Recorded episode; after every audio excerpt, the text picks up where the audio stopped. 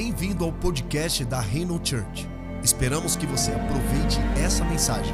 Mais informações sobre esse conteúdo e outros recursos, visite reino.church.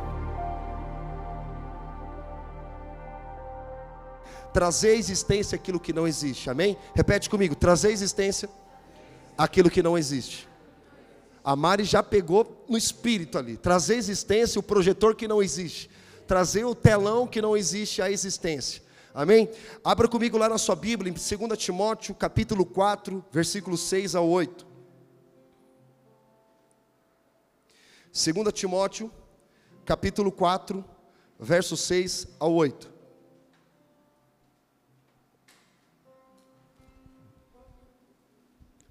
Segunda Timóteo 4 versículo 6. Quem achou diga amém? Diz assim: Já estou sendo derramado como oferta de bebida. Está próximo o tempo da minha partida. Combati o bom combate, terminei a corrida, guardei a fé. Agora me está reservada a coroa da justiça que o Senhor, justo juiz, me dará naquele dia, e não somente a mim, mas também a todos os que amam a sua vinda. Feche os teus olhos, coloca a mão no teu coração, vamos orar. Jesus, nós te agradecemos por essa noite mais uma vez. Colocamos os nossos corações diante de Ti e pedimos mais uma vez a Tua graça, Senhor. Pedimos mais uma vez que o Senhor derrame do Teu Espírito sobre a nossa carne, Senhor. Joel 2,28 diz: E depois destas coisas eu, Senhor, derramarei do meu Espírito. Senhor, nós conseguiremos receber mais do Teu Espírito quando essas coisas que o Senhor menciona, que é o arrependimento, a confissão dos nossos pecados, é quando o nosso coração está preparado para receber a água do Teu Espírito. Senhor, é um homem que sabia discernir as estações. A gente fala que os estilistas, alguém é da área da moda aqui? Levanta a mão. Não tem ninguém da área da moda? Os estilistas são os profetas eles têm visão do futuro. Por exemplo, nós estamos no verão, eles já estão criando roupas para o inverno. Eles estão sempre à frente da estação que nós estamos vivendo. E eles sabem disso. E os profetas, eles discernem os tempos, ele tem noção do tempo. Ele sabe a estação que está entrando. Por exemplo, a gente tem quatro estações do ano, não é verdade? Tem, aqui em São Paulo a gente vive às quatro no dia, não é nem no ano, não é no dia. A gente sai de casa de manhã, tá aquele frio, leva blusa, de repente vem a primavera, flores, de repente cai uma chuva pesada e no final do dia você tá com um casaco de novo. Não é verdade? Então assim, são as estações, elas sinalizam que é necessário nós mudarmos as nossas vestes. Imagina eu aqui com um agasalho, com uma touca, um gorro, né, sem ventilador, pregando para você. Você vai falar, meu pastor é maluco, ele não está percebendo que está muito quente aqui, ele está todo encapuzado ali, está derretendo, está passando mal. Não faz sentido, não é verdade?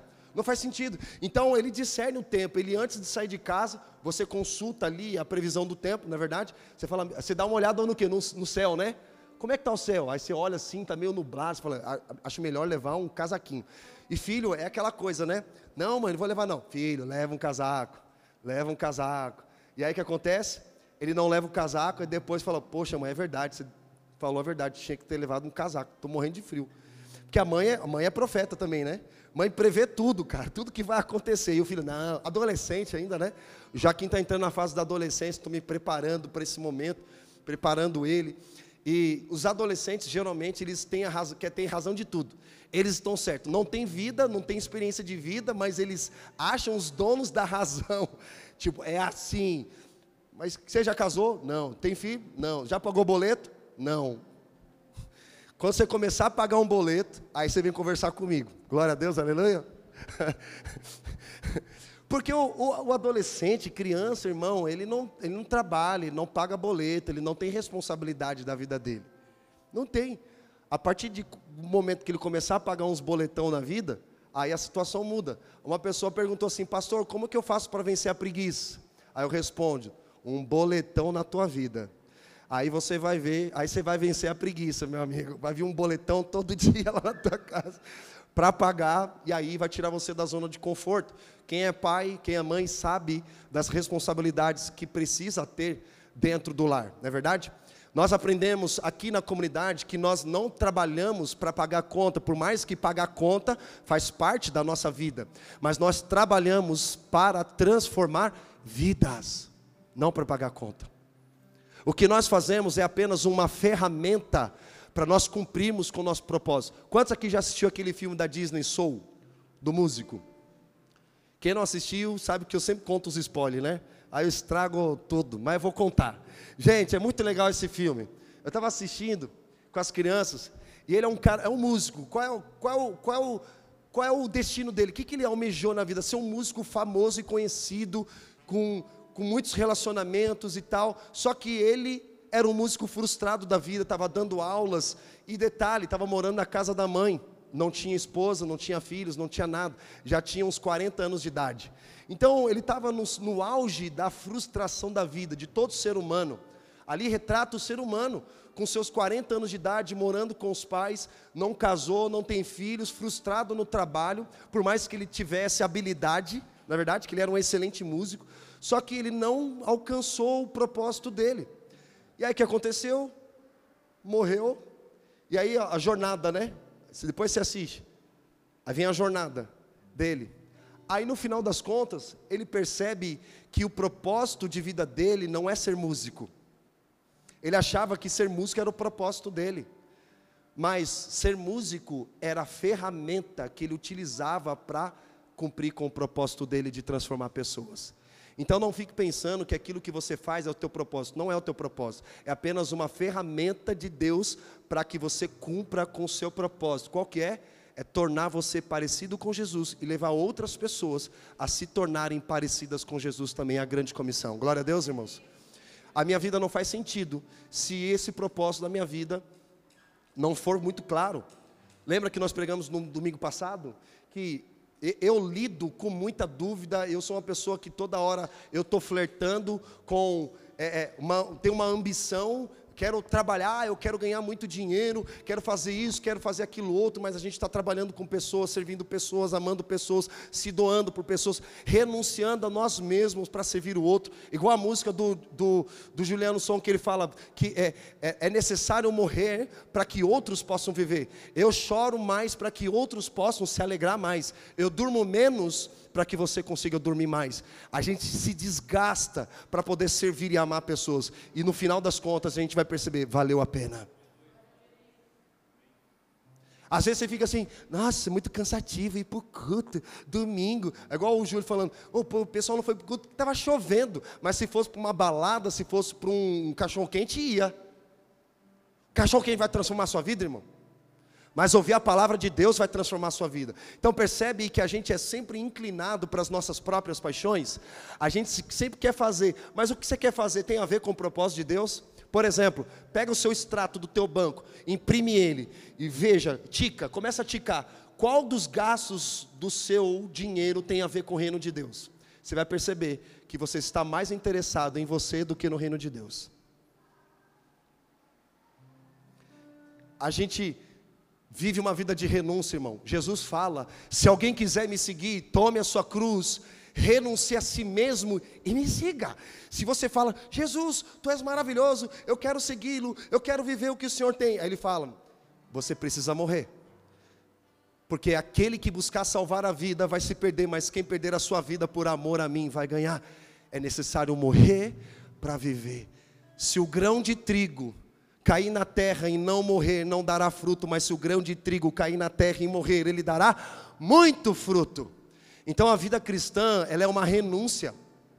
É uma vida de morte diária para o seu eu, para suas próprias paixões, para viver o sobrenatural de Deus, irmão. É por isso que Deus tem acelerado a nossa comunidade a um mover sobrenatural, profético, missionário, para a gente viver coisas incríveis, extraordinárias em Deus. E isso pode escandalizar algumas pessoas. Se você anda com alguém com muita fé, você vai ficar escandalizado. Você vai ficar em choque. Por exemplo, vamos para o Japão. Ah, dinheiro, precisa de dinheiro. Eu tenho uma palavra, nós temos uma palavra. Não tem dinheiro, mas temos uma palavra. E nós vamos caminhar debaixo dessa palavra. Trazer à existência aquilo que não existe. Vocês estão aqui comigo? Então você precisa aprender a discernir o tempo, e aqueles que aprendem a discernir os tempos saberão como agir. Coloca a mão no seu coração e você vai declarar profeticamente sobre isso. Senhor, eu quero discernir os tempos para saber como agir. Só saberá agir quem souber discernir os tempos.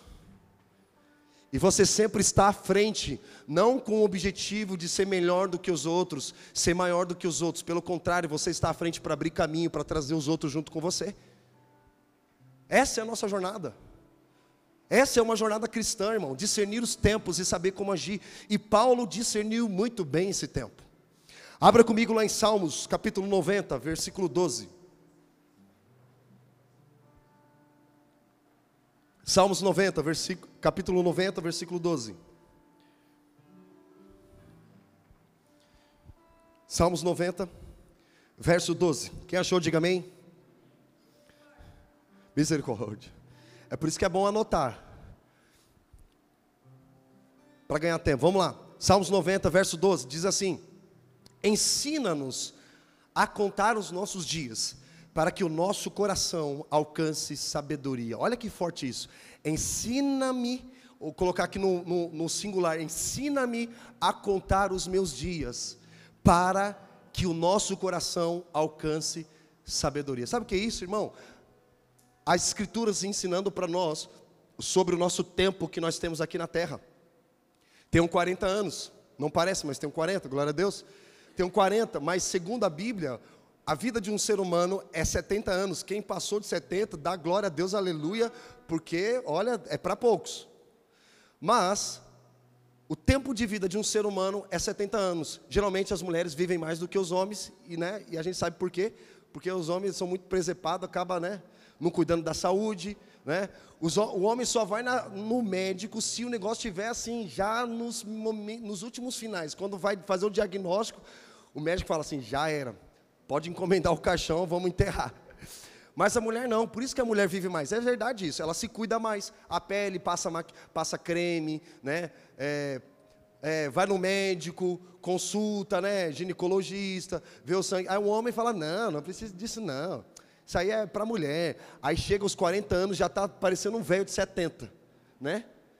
Aí você fala: é óbvio, você não cuida da saúde. Eu vi um vídeo muito interessante, falando, colocando um paralelo pessoas que cuidaram da sua saúde e outras não. Chegaram aos 70 anos de idade e os que estavam com 70 anos de idade, olha só, só um exemplo.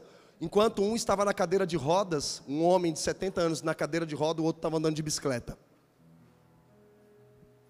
Eu quero chegar aos 70 anos andando de bicicleta, não de cadeira de rodas. Glória a Deus. Então você precisa se amar. E quando você se cuida, é, significa que você está se amando. Então, é aprender a contar os dias. Eu tenho 40 anos, então, se eu for levar em consideração 30 anos mais para frente, então, o que, que eu posso fazer em 30 anos? O que, que Deus, ou melhor, não é o que eu posso fazer, mas o que Deus pode fazer através da minha vida em 30 anos. Eu posso dividir em curto prazo, médio prazo, longo prazo, daqui a dois anos. O que, que Deus pode fazer na minha vida daqui a 5, 10 anos, 20 anos, 30 anos? Você tem que pensar nisso porque isso diz respeito à sabedoria. É por isso que existem pessoas que seguem a filosofia do Zeca Pagodinho, sabe qual é? Deixa a vida me levar, a vida leva eu. Aí chega aos 40 anos, o cara não tem patrimônio, só tem dívida, não tem nada na vida, não tem nem legado, não tem nem herança para deixar para os filhos. Se morrer agora, um abraço. Né, não aproveitou a vida, nunca teve um tempo de relacionamento com os filhos, e aí os filhos vão lembrar de você como? Eu me preocupo com isso. A imagem que os meus filhos têm ao meu respeito, se é um homem de Deus ou se é um homem fracassado. Amém, irmãos? Ao contrário, também mulher. Porque os filhos se espelham na, na, nas mulheres, nas, na mãe. É uma mulher de oração. Vejo minha mãe buscando intensa, ali está o Senhor, eu quero viver o que minha mãe vem. Então, os pastores da casa são os próprios pais, não é o pastor da igreja. Então a gente precisa aprender a contar os, os dias, irmãos, os dias para que o coração, olha que interessante, para que o nosso coração alcance sabedoria. Então, se você quer ser sábio ou quer ser sábia, você precisa aprender a contar os teus dias. Amém? Para você discernir o tempo e saber como agir dentro das estações. Eu sei o que eu vou fazer daqui a 10 anos. Eu sei o que eu vou fazer daqui a 20 anos. E eu sei o que eu vou fazer daqui a 30 anos. Daqui a 20 anos, ou 10, 10 20 anos mais ou menos, eu provavelmente eu já vou ser um avô. Então eu já estou me planejando. 20 anos. Talvez muitas coisas que você planejou não saiu da forma como você gostaria, mas está no propósito de Deus. Amém? Lembra que nós lemos Provérbios 19, 21, muitos são os planos no coração do homem, mas o que prevalece é o propósito do Senhor. Pode fazer planos, mas esses teus planos têm a ver com o reino de Deus, têm a ver com o propósito de Deus? E todo o propósito de Deus prospera. Os teus planos não. Você pode até ser bem sucedido no que você está fazendo, mas não pode não prosperar. Você pode até ser bem sucedido na área que você atua, mas provavelmente não é o seu propósito. É o exemplo que nós demos no domingo passado da caneta. Quem lembra? Quem estava aqui? Da caneta. A caneta, ela foi criada para escrever, certo? Sim ou não? Agora, por que algumas mulheres pegam a caneta e colocam no cabelo? Funciona? Funciona, mas é o propósito da caneta? Não. Ou seja, você pode funcionar, mas não é o seu propósito. Você pode até ser bem sucedido naquilo que você faz, mas talvez não é o seu propósito. Então, quando você entende o propósito de Deus, você faz com paixão, você faz com muita alegria no seu coração. Segundo ponto que Paulo aborda aqui, ele fala o seguinte: continuando, está próximo o tempo da minha partida, combati o bom combate. Segundo princípio que você precisa carregar para a sua vida, combater o bom combate. E a pergunta que eu faço para você, para a gente pensar é: você tem combatido um bom combate? Você é, você sabe o que é um combate, porque tem pessoas entrando em batalhas que Deus não chamou ela para entrar nessas batalhas. E elas estão ali entrando, não, eu vou fazer isso. Quando você não entende seu propósito, você começa a lutar por algo que não, Deus não te deu. Aí você passa a sua vida, aí chega o que? A frustração. Sabe o que é frustração? É uma expectativa correta depositada no lugar errado. Por isso que você fica frustrado. E geralmente você fica frustrado com quem? Com pessoas. Porque você depositou uma expectativa nessa pessoa, esperando que ela retribuísse o que você esperava, e aí não veio. Gerou o quê? Frustração. Aí você fica oh, naquele ódio. Às vezes você para até de falar com essa pessoa. Mas a pergunta que eu faço para mim e para você é a seguinte, ou melhor, que o Espírito Santo faz para mim e para você: como você tem lidado com as suas frustrações? Como você tem lidado com ela? Ou tu acha que as pessoas, todas as pessoas vão te amar? Todas as pessoas vão ser boazinhas com você? Todas as pessoas vão ser maravilhosas com você? Então diz muito mais a respeito como você vai lidar com as situações do que o que a pessoa falou a teu respeito. Ali é demonstrado a sua maturidade. Se você é maduro ou você é imaturo. Se você é sábio, se você é tolo. Mas eu tenho certeza que vocês estão aqui porque vocês não querem ser tolos, vocês querem ser sábios, amém? Glória a Deus. Então o Espírito Santo está nos impulsionando a esse lugar de maturidade para nós combatermos o bom combate. Sabe o que é o bom combate? O bom combate é contra o pecado, meu irmão. Não é o bom combate, ah, pastor, então eu fiz uma entrevista de emprego, não passei. É minha luta. Isso não é um bom combate. Pastor, eu fiz um projeto esperando um investimento e não veio a resposta que eu esperava. É minha luta, pastor. Não é um bom combate isso. Pastor, eu estou com muitos planos aqui, quero fazer isso, quero fazer aquilo outro e tal, quero ganhar muito dinheiro, porque você trabalha para ganhar dinheiro. Essa é a verdade. Você trabalha para ganhar dinheiro. Mas você não pode apenas trabalhar para ganhar dinheiro, você tem que pensar e trabalhar para transformar pessoas. Lembra que eu falei, comecei trabalhando como office boy. Era o que eu gostava? Não, mas eu fazia com excelência. Então talvez hoje você esteja fazendo algo que você não gosta, você não gostaria de fazer. E você nem se vê fazendo daqui a, daqui a um mês, daqui a um ano, cinco anos. Você não tem prazer no que você faz. Mas, por uma questão de necessidade, você está fazendo. E não tem mal nenhum nisso. Porque isso está te preparando para você cumprir com o seu propósito. Então, tem momentos da nossa vida que nós vamos fazer coisas que nós não gostamos de fazer, mas que precisamos fazer. Só que o bom combate não tem a ver com os teus planos pessoais, egoístas, materialistas. Os, o bom combate tem a ver com o pecado na sua vida. o que está te afastando dos caminhos do Senhor, o que está te impedindo de ter um relacionamento com Jesus. E a Bíblia fala que Jesus, ele diz o seguinte: e quando ele for levantado no, no, na, na, no madeiro, atrairá todos a ele. É isso que Jesus fez. Ele foi levantado na cruz do madeiro para atrair você ao amor dele. E nós somos constantemente atraídos por esse amor. Aí nós lutamos uma luta que já, este, já está vencida, nós já temos a vitória. Nós já somos vitoriosos em Cristo Jesus. Nós somos mais do que vencedores em Cristo Jesus. Não é porque você é incrível, porque você é bom, porque você é maravilhoso, porque você é extraordinário, porque Cristo está operando em nossa jornada. É por isso que você é mais do que vencedor. É por isso que você pode todas as coisas naquele que te fortalece. Amém, irmão? Você está aqui comigo? Em Cristo. Mas sem Cristo não. Sem Cristo você pode ser bem sucedido. Mas a sua vida entra num limbo. Entra num buraco sem saída. Então é combater o bom combate. Nós temos lutas diárias, amém? Nós temos. Se você senta para conversar com alguém e fala assim, cara, pastor, eu estou numa luta braba, intercede, ora por mim. Aí você vai sentar com outro irmão, pastor, estou numa batalha terrível, às vezes judicial, às vezes é, é, é contra, contra o pecado ou alguém, mas todo mundo tem as suas lutas diárias.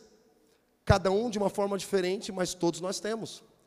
A questão é, Será que nós, Deus nos dá capacidade para nós nos levantarmos diante de uma situação complicada? Como nós falamos até mesmo nos domingos anteriores. Como que nós vamos nos reerguer diante, por exemplo, de uma mulher que foi traída por um, por um homem? Pelo marido, como que o marido vai se reerguer diante de uma traição da mulher?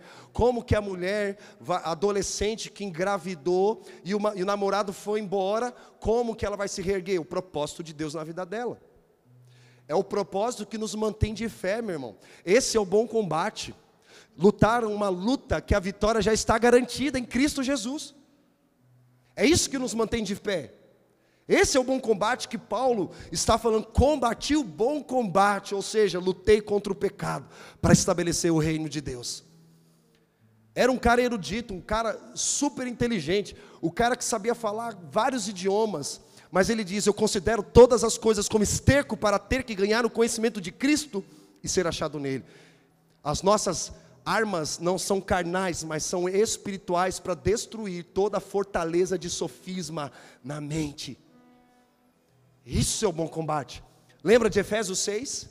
Que ele fala da armadura do Espírito Santo, quem lembra disso? Aí ele fala o seguinte: que a armadura é para resistir principalmente os dias maus. Quantos aqui tem dias maus? Vários. Não é verdade? Vários dias maus. Então, o revestimento do Espírito Santo é para nós resistirmos a esses dias maus. Que é o que? O capacete da salvação, a convicção da sua salvação em Cristo. A couraça da justiça. A couraça é um peitoral e protege, sabe o que? O coração. O coração, aqui, o capacete da salvação é o que? A mente. Aqui a couraça é o coração, o cinturão da verdade que segurava, era o suporte para a espada, Os, as sandálias da preparação do Evangelho, o escudo da fé para neutralizar todos os ataques de Satanás. Ele tinha a espada do Espírito para quebrar todas as correntes, algemas que impediam, aprisionavam o povo de Deus. Ou seja, você já tem uma armadura do Espírito Santo. Quantos aqui podem dar um amém? Nós somos revestidos com a armadura do Espírito Santo, meu. Você precisa crer, ter fé naquilo que Deus já depositou em você, para resistir os dias maus. É isso que nos, nós somos um soldado. Nós somos soldados de Cristo. Antes nós éramos como um vale de ossos secos, mas foi profetizado sobre a nossa vida, e esse vale de ossos secos se transformou em um grande exército do Senhor. Glória a Deus. E você faz parte desse exército. Se tem uma palavra que você precisa riscar no teu dicionário, essa palavra é desistir. Estava conversando com o macho, falando, nem que venha de jegue, nem que venha arrastado, mas desistir, jamais. Porque nós temos um alvo. O nosso alvo é Cristo. Eis o Cordeiro de Deus que tira o pecado do mundo.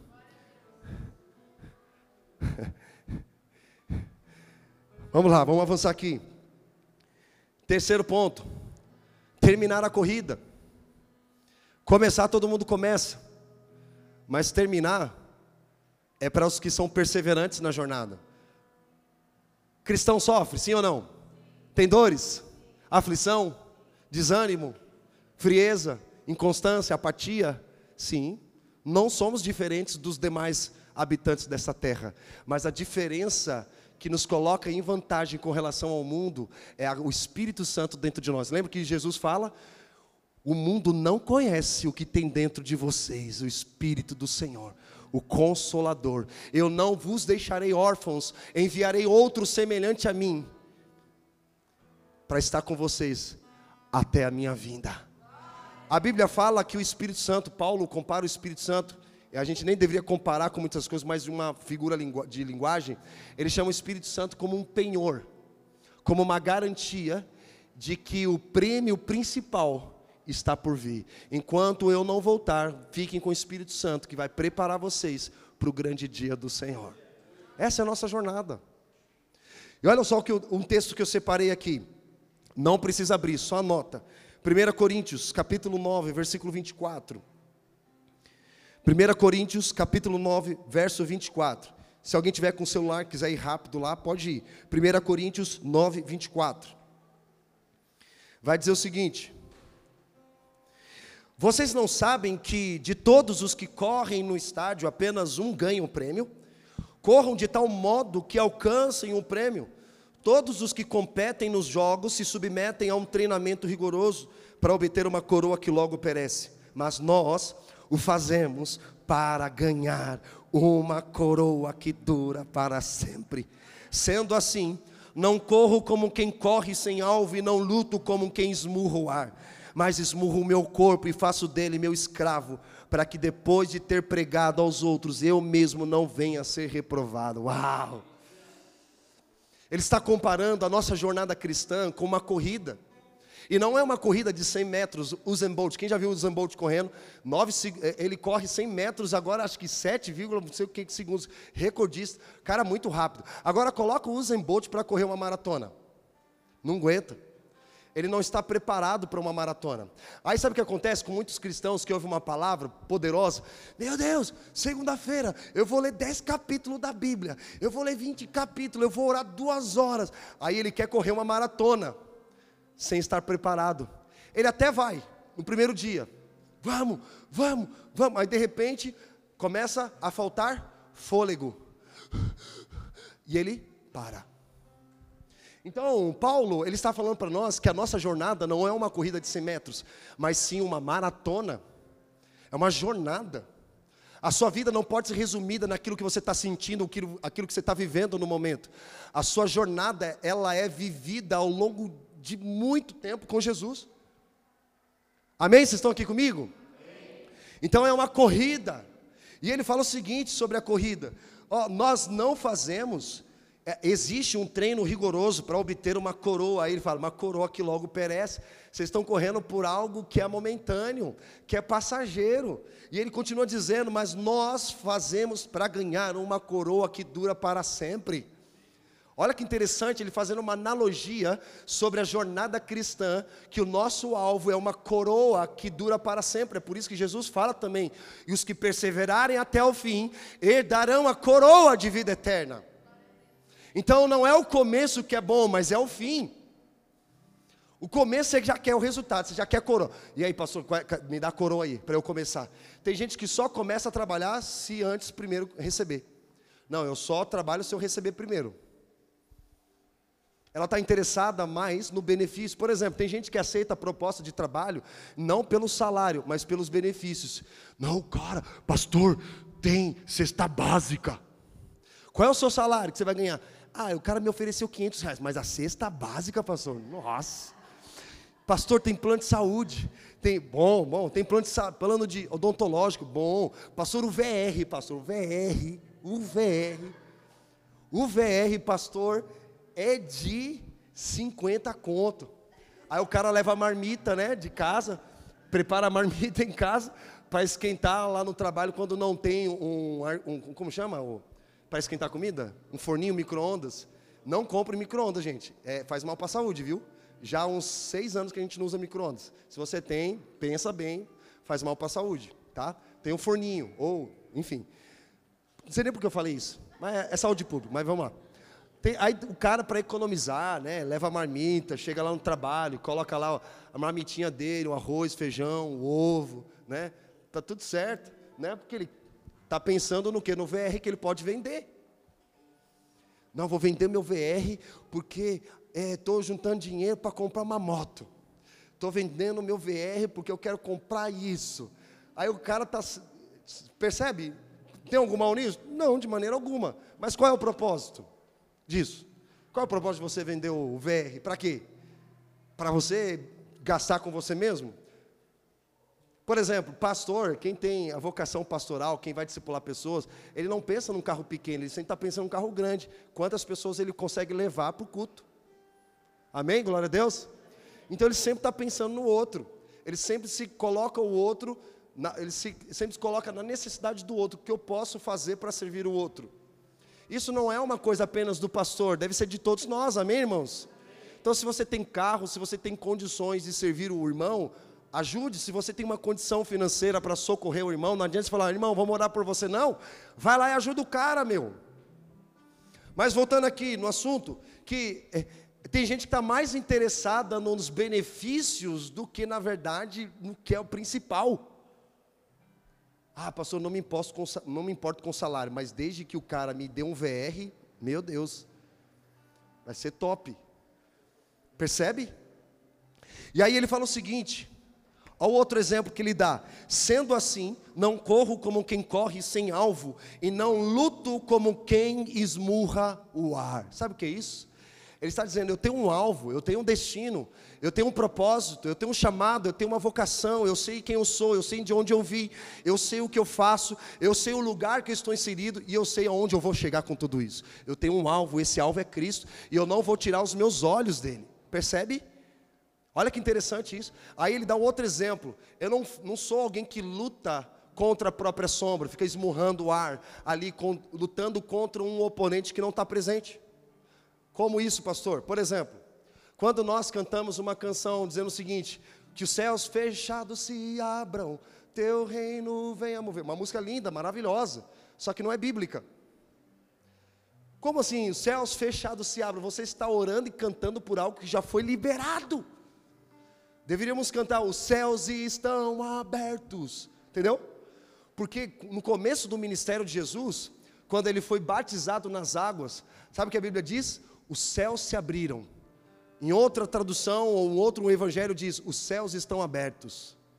Ali é Jesus inaugurando uma realidade sobrenatural para mim e para você. Os céus estão abertos. Não é que ele vai se abrir, eu já abri. Sabe quando Estevão estava sendo crucificado, ele vê o seguinte, crucificado não apedrejado, ele diz o seguinte: "Eu vejo o Senhor e os céus estão abertos". Ah, cara. Isso é muito forte. Você percebe a, a, a noção do cara? Imagina, você orando, por exemplo, Senhor, eu quero ousadia. Sendo que Paulo diz, ele não te deu um espírito de medo, mas Ele te deu um espírito de ousadia. Se você tem o Espírito Santo, você tem ousadia dentro de você. Você não foi chamado para se mover pelo medo, mas você foi chamado para se mover pela ousadia, para ser usado. Os, os ousados são usados. Pega essa chave, irmão. Coloca a mão no seu coração e profetiza. Eu sou ousado, porque eu tenho o Espírito Santo habitando dentro de mim para ser usado pelo meu Senhor. Posso ouvir um amém? Você tem o Espírito Santo dentro de você. Sabe o que Paulo fala em Romanos?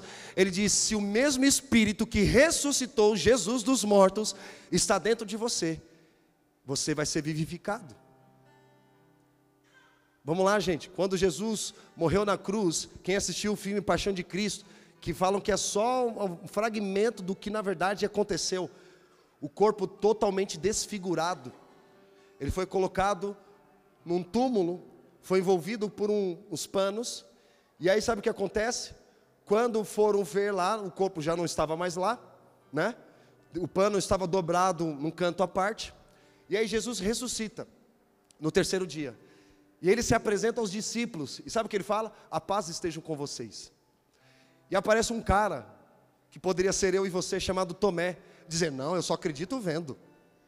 Não, eu só, só acredito se eu tocar nas marcas desse homem. Sabe o que Jesus fala? Toca, Tomé. Bem-aventurado aqueles que não viram, mas creram. Sabe o que significa? Que tinha marcas no corpo de Jesus. A marca da crucificação nas duas mãos, no pé e a lança. Sabe o que acontece ali? Alguém já assistiu aquele filme O Resgate do Soldado Ryan? Gente, eu gosto de filme, tá? Eu sempre falo. Resgate do Soldado Ryan, no final do filme, aparece Ryan que foi resgatado com a sua família, já estava velho de idade. Sabe o que acontece? Ele está de frente para um túmulo, que era do sargento que salvou ele. E ele fala assim para a família: Por causa desse homem, eu estou aqui, e vocês estão aqui, porque ele me salvou. Ele entregou a sua vida para me salvar. Aí ele olha para a família e fala, fala o seguinte: façam valer a pena o sacrifício desse homem. É Jesus falando para mim e para você que o meu sacrifício não foi em vão. O meu sacrifício valeu a pena. Eu ressuscitei no terceiro dia. Mas sabe qual é a melhor notícia? Em breve eu vou voltar. Então, diante disso, irmão, diante dessa exposição, a gente é, é, é, é, inconcebível nós saímos daqui deste domingo chuvoso, voltarmos à nossa vida medíocre. Pastor, vou trabalhar, vou estudar, faz tudo que você tem que fazer durante a semana. E pregou Jesus para alguém, levou alguém à transformação, inspirou alguém, edificou alguém. Então não faz sentido a nossa jornada.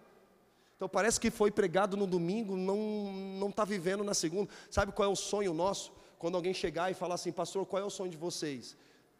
O sonho é explicar como a igreja, não saber explicar como a igreja cresceu, não sei como mas eu só sei que fomos cultivamos a presença do Espírito Santo aqui. Nós amamos a presença, amamos a palavra de Deus. Diante de um mundo caído, nós não vamos nos curvar a Baal. Então é inconcebível nós sairmos daqui de um domingo, depois de uma exposição como essa, e voltarmos às nossas vidas rasas e superficiais. Porque existe um amanhã. E esse amanhã chama-se Jesus. Mas antes desse amanhã chegar, nós precisamos viver o que tem nós, nós temos para hoje. Amém? Vamos continuar aqui. Então, o filme mostra claramente isso para nós. Ele dizendo, cara, faça valer a pena o sacrifício desse homem. Ele deixou marcas para lembrar a cada um de nós aqui, valeu a pena o meu sacrifício. O Espírito Santo deixou, ele vivificou o corpo de Jesus, glorificou o corpo de Jesus, mas ele deixou sinais para mostrar para mim e para você: valeu a pena o sacrifício de Cristo na cruz. Percebe? Vale a pena, irmão. Ah, nossa, pastor, viver uma vida cristã é difícil, eu tenho que renunciar. Tá? Sim. Ah, mas eu tenho que renunciar à minha, à minha pornografia? Sim. Ah, pastor, eu tenho que renunciar à minha balada? Sim. Pastor, eu tenho que renunciar aos meus desejos? Sim. Ah, mas isso é muito difícil, é terrível. Você não faz ideia de quão maravilhoso isso é, meu irmão. Conheci um cara que trabalhava com shows, ele é empresário até hoje, do Nat Roots. Estava voltando de Brasília, aí ele fala assim para mim: Ei, Rob, você virou um Rodolfinho, né? O Rodolfo Abrantes que se converteu. Falei, não, cara, eu sou o Robert. Tá. Pô, mas que parada é essa aí? Você se, se converteu? Como que é isso aí, cara? Falei, ó, oh, meu, então, que eu andava com os caras, né? Aí eu falei, cara, eu tive encontro com Jesus genuíno, minha vida foi transformada. E ele quer transformar a sua também. Eu já estava bem pistola, estava bem evangelista mesmo nessa época. Primeiro amor, sabe? E aí eu falei assim para ele, falei, cara, Jesus está estendendo essa graça para você também. Ele falou, meu, é muito difícil para mim. Eu tenho que parar de ir lá para Augusta, ter relação com mulher. Eu falei, óbvio, claro. Aí ele, não, não é para mim isso aí não, eu não consigo. Falei, cara, o que é impossível para você é possível para Deus. Também falava que isso aí para mim era impossível. Mas eu tive encontro genuíno com o Senhor. E minha vida todos os dias tem sido transformada, porque eu me comprometi em entregar a minha vida todos os dias para o meu Senhor, que havia antes entregado a vida dele por mim. Então não foi por acaso e não foi qualquer coisa. Amém? Então não é, não é difícil, irmão, mas existe a porta estreita. Sabe de uma coisa, boa notícia? Que a porta continua estreita, amém? Mas a porta continua aberta também. Aleluia. A porta está aberta para mim e para você, irmão. Tem fogo nos nossos olhos, tem paixão no nosso coração, tem alegria na nossa vida. É isso que nós precisamos exalar. Essa alegria não é um peso servir ao meu Senhor. Não é triste servir ao meu Senhor, pelo contrário, é contagiante, é uma doença, é contagiosa. É contagioso. Entra num ambiente onde está todo mundo parecendo um cemitério, aí entra uma pessoa cheia de, de alegria no coração. Ela não muda o ambiente? Muda. Ela está cheia do Espírito Santo. É isso que o Espírito Santo está gerando em nós aqui. Amém, irmãos? E ele vai continuar mais: esmurro o meu corpo, esmurro o meu corpo e faço dele meu escravo, para que depois de ter pregado aos outros, eu mesma não venha, mesmo não venha a ser reprovado. É tipo o cara falando o que deve fazer, mas ele não faz. Essa semana, um, uma polêmica caiu no nosso colo de um pastor que se intitulava. Olha só, você dá moral para um pastor que fala play, que ele é playboy da fé? Aí um irmão muito querido, é pastor de uma igreja lá em Córdoba, na Argentina, fazia parte dessa denominação. Eu falei, rapaz do céu, só vi um vídeo desse cara. Eu falei, ele é problemático, é psicopata, perturbado. Como que você não conseguia ver? Ele falava tanto palavrão no culto que a, o, pior eram as pessoas que aplaudiam. Imagina se eu falar um monte de palavrão aqui, difamar mulheres, e todo mundo dizendo, é, glória a Deus. Quem é pior, o pastor ou as pessoas? Os dois. Quem que sustenta um pastor desse? Essas pessoas. Porque existe essa pessoa no púlpito? Porque existem pessoas sentadas ouvindo esse cara. O cara só abusava sexualmente das mulheres da igreja. Aí sabe o que ele fez quando foi descoberto? Começou a querer vender os bens da igreja para pegar o dinheiro e fugir para a Inglaterra. Mas Deus levantou os seus e fez um cerco para ele ser preso e responder criminalmente por isso. Antes de você sentar na mesa com o pastor para resolver uma questão espiritual, vai resolver com a justiça primeiro. Com Deus, ninguém zomba. Percebe? Então, assim, você, a Paulo está dizendo para nós aqui, esmurrando o corpo dele, ou seja, ele não quer viver de acordo com as suas próprias paixões. Não é sobre o que você gosta, não é sobre onde você quer morar, mas é sobre o que Deus quer que você faça, e Deus quer onde você, que Ele quer onde, onde você mora. Então nós vivemos debaixo do que? Da voz do Espírito Santo. Deus, o que o Senhor quer que eu faça? Onde o Senhor quer que eu esteja? Quem o Senhor quer que eu abençoe? Ou seja, um cara está sensível ao Espírito Santo, irmão, está disponível para mim e para você. Isso não é fora da nossa realidade. Eu e você podemos viver isso. E Deus quer que você viva isso. Amém? É, esse é o bom combate, isso é a verdadeira corrida. Então, quando Paulo falou, cara, imagina você lutar um boxe com um oponente que não está presente, está lutando contra a tua própria sombra, está pedindo para Deus fazer algo que Ele já concedeu, Ele já te deu, só que você não está usufruindo, você não está usando.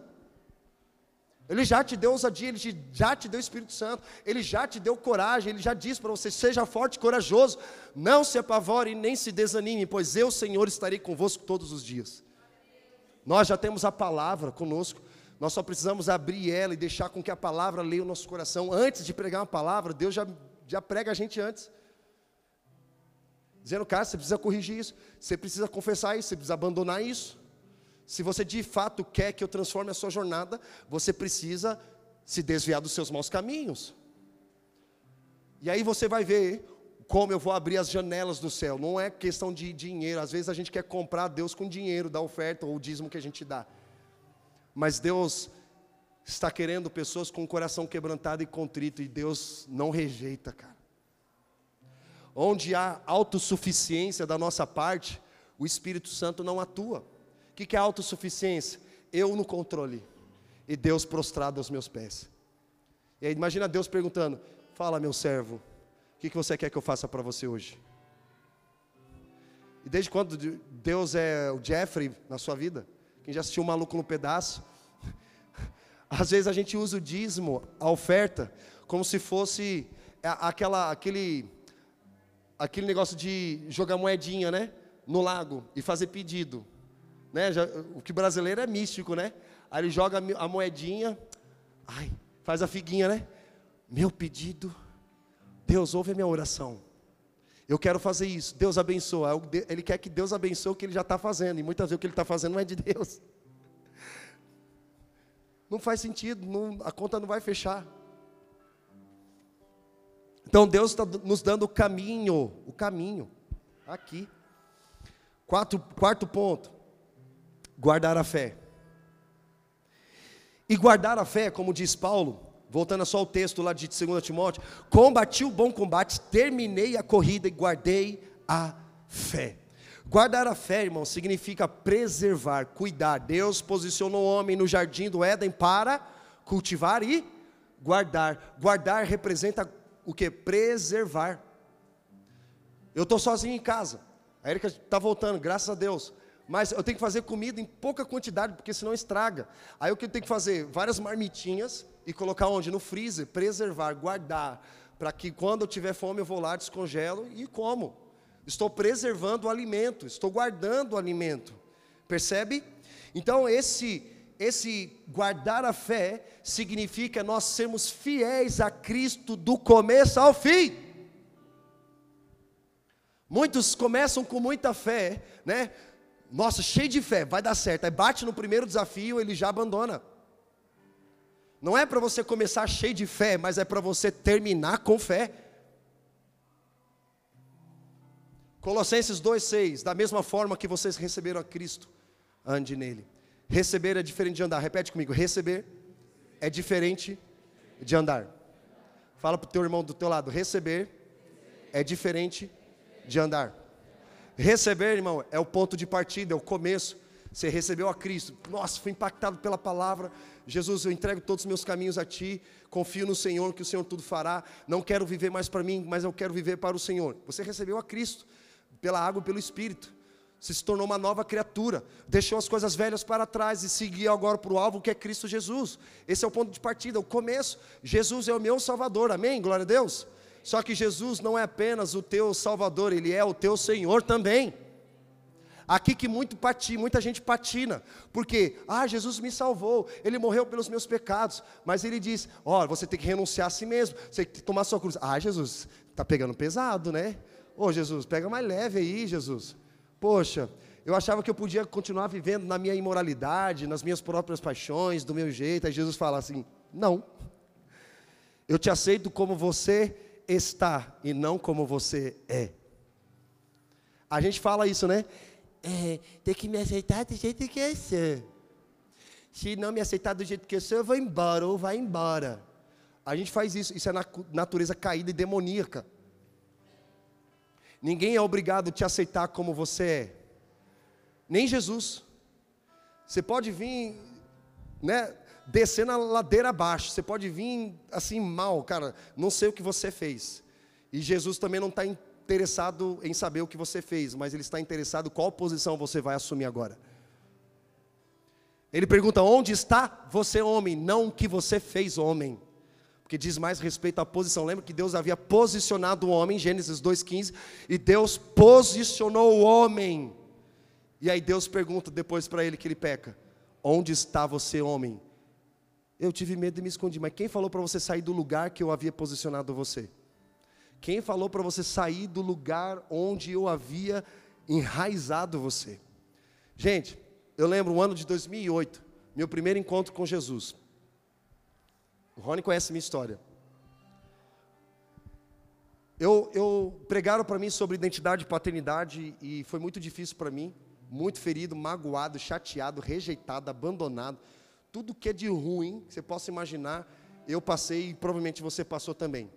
Então a gente ficava, sabe, você fala assim, cara, só uma intervenção divina. Mas eu tive encontro com Jesus. E eu lembro que nesse encontro com Jesus, eu chorava tanto, irmão, que saía até catarro pelo nariz. Aí passava assim, parecia um gel no cabelo. Você sabe do que eu estou falando. As mulheres, né, quando está todo maquiada, aí o rosto parece aqueles caras do Kiss, da banda de rock, né? Chora tanto que o, o rosto fica todo inchado, porque foi, é muito forte. Então recebeu, recebemos a Cristo, maravilhoso, primeira paixão, primeiro amor e tal. Só que Jesus fala: da mesma forma que vocês receberam a Cristo, ande nele. E desde então, passaram-se tudo isso de tempo, 2008, estamos aqui. E eu estou perseverando a andar em Jesus da mesma forma que eu recebi ele lá atrás. Tem os meus momentos de fraqueza? Vários. Solidão, tristeza, angústia, aflição, vários, irmãos, vários.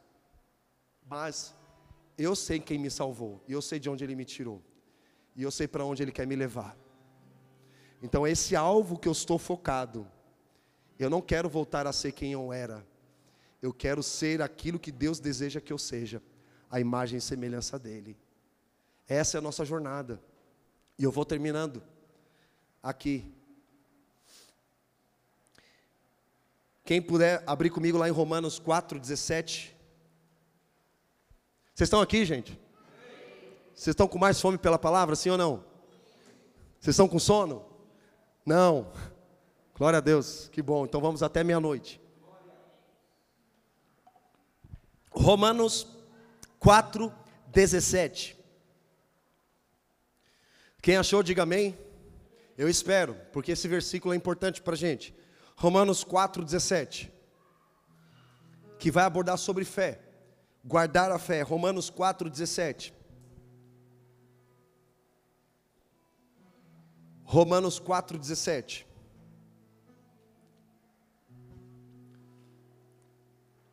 Posso ler? Vamos ler? Diz o seguinte: Deus que dá vida aos mortos e chama a existência as coisas que não existem como se já existissem.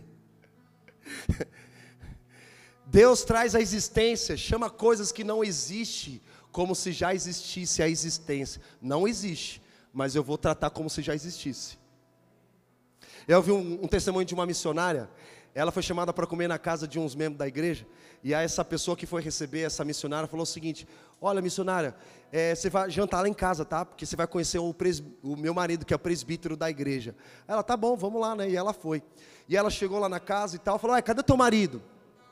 Não, meu marido está chegando, vou chamar ele. Presbítero. Aí o marido vem, mancando, cabeça baixa, e, a, e aí ele fala assim: Paz, missionária. Paz, missionária. E ela fala: Mas esse aqui é teu marido? É, meu marido, ele é presbítero da igreja. Sério, ele é o presbítero da igreja. E eu falo para ele que eu deixo a roupa dele toda arrumada em casa, coloco a Bíblia dele ali, tudo certinho, e falo para ele: Amor, eu estou indo na frente e vou guardar o teu lugar. Sabe o que ela estava tratando? O marido como se fosse um presbítero, mas ele não era um presbítero ainda. Mas ela estava profetizando sobre o marido dela.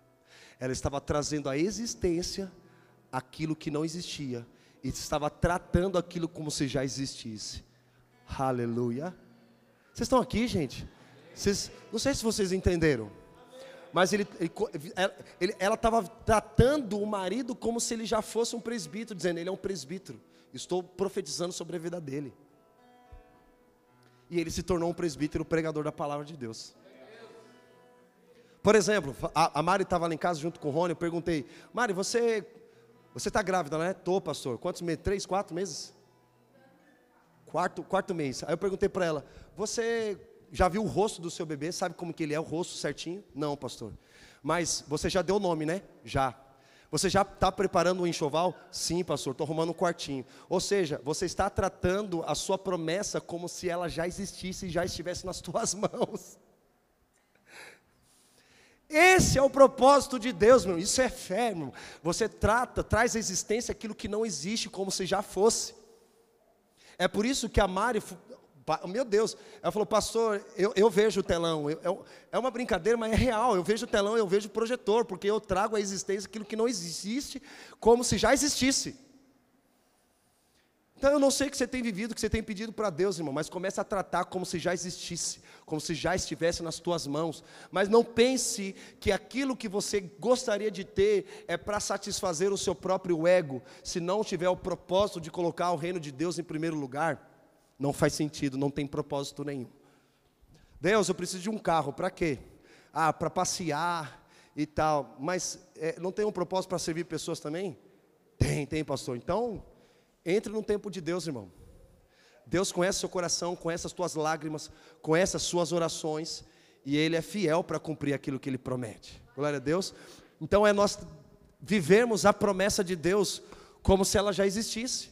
Talvez você não tenha recebido a promessa de Deus agora na tua vida, mas ela, você está sendo preparado para ela. Por exemplo, a Mari está com quatro meses de gestação, muda a alimentação, o corpo sofre mutação, tem noites mal dormidas, ou seja, o corpo dela está sendo preparado para quando vier o dia de dar a luz e ela receber a promessa na mão dela. E vai dizer: valeu a pena, obrigado, Senhor. Na verdade, já tem valido a pena. Percebe? Amém, irmão? Vocês estão entendendo? Isso é fé.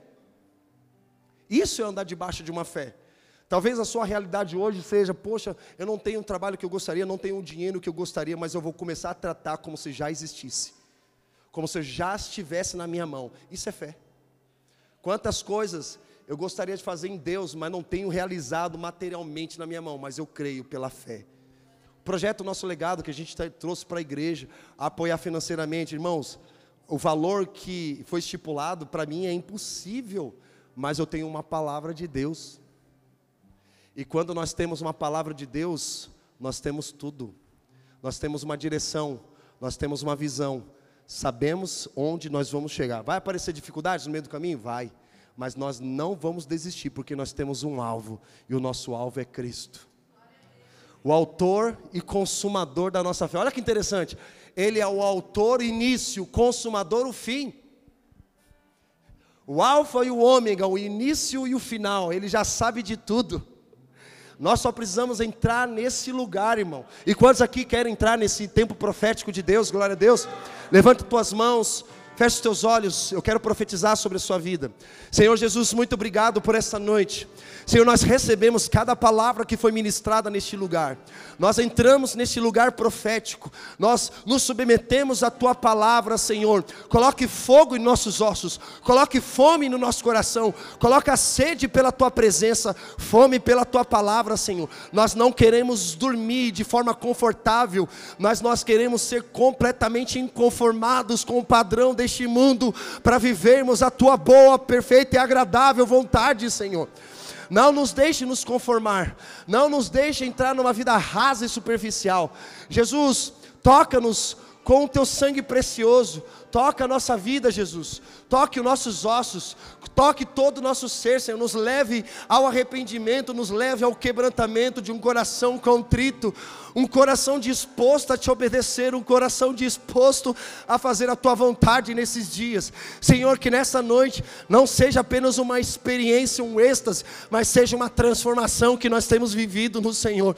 Espírito Santo, a tua palavra diz: a promessa para cada um que ama avivamento é que o cordeiro habitará com o leopardo e não fará mal e nem dano algum. Então nós pedimos nesta noite, Senhor, liberta-nos, liberta-nos de nós mesmos, Senhor, e nos leve às águas profundas, nos leve ao lugar de descanso na tua presença. Senhor, tire toda e qualquer distração da nossa vida, tire todo o embaraço, todo o pecado da nossa jornada, Senhor. Nós queremos viver os teus desígnios, nós queremos viver os teus propósitos nesse tempo, Senhor. Nos leve à profundidade do teu amor, nos leve, Senhor, a andarmos contigo dia e noite, noite e dia. Coloque paixão em nosso coração, coloque, Senhor, pensamentos de paz e não de mal, uma esperança e um futuro sobre essa geração. Levante, Senhor, uma geração que não cairá, mas uma geração que se levantará e levará o teu amor aos lugares mais necessitados das nações.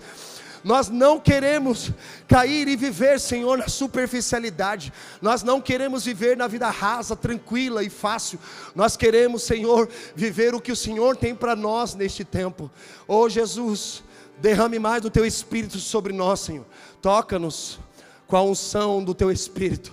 Toca-nos, Senhor, com teu amor. Toca-nos com a tua glória. Toca-nos com a tua glória, Senhor. Aleluia. Aleluia. Fique com seus olhos fechados. Coloque as suas mãos em posição de receber. Nós vamos orar por sinais, milagres e maravilhas. Senhor, nós oramos e pedimos sinais de que a tua presença está conosco. Algumas pessoas começarão a ter pó de ouro em suas mãos. Senhor, nós oramos por milagres extraordinários. Nós oramos por milagres, Senhor, onde humanamente nós não conseguimos ver saída, mas somente o Senhor tem poder para abrir as portas que antes foram fechadas. Nós oramos neste momento por sinais, milagres e maravilhas.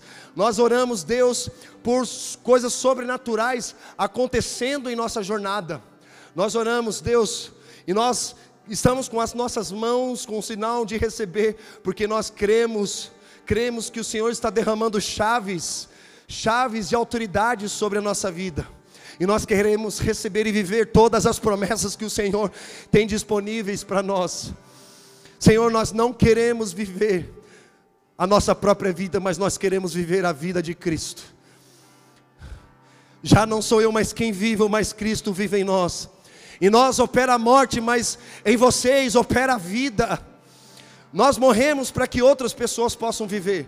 Nós choramos para que outras pessoas possam possam se alegrar. Nós dormimos menos para que outras pessoas possam dormir mais.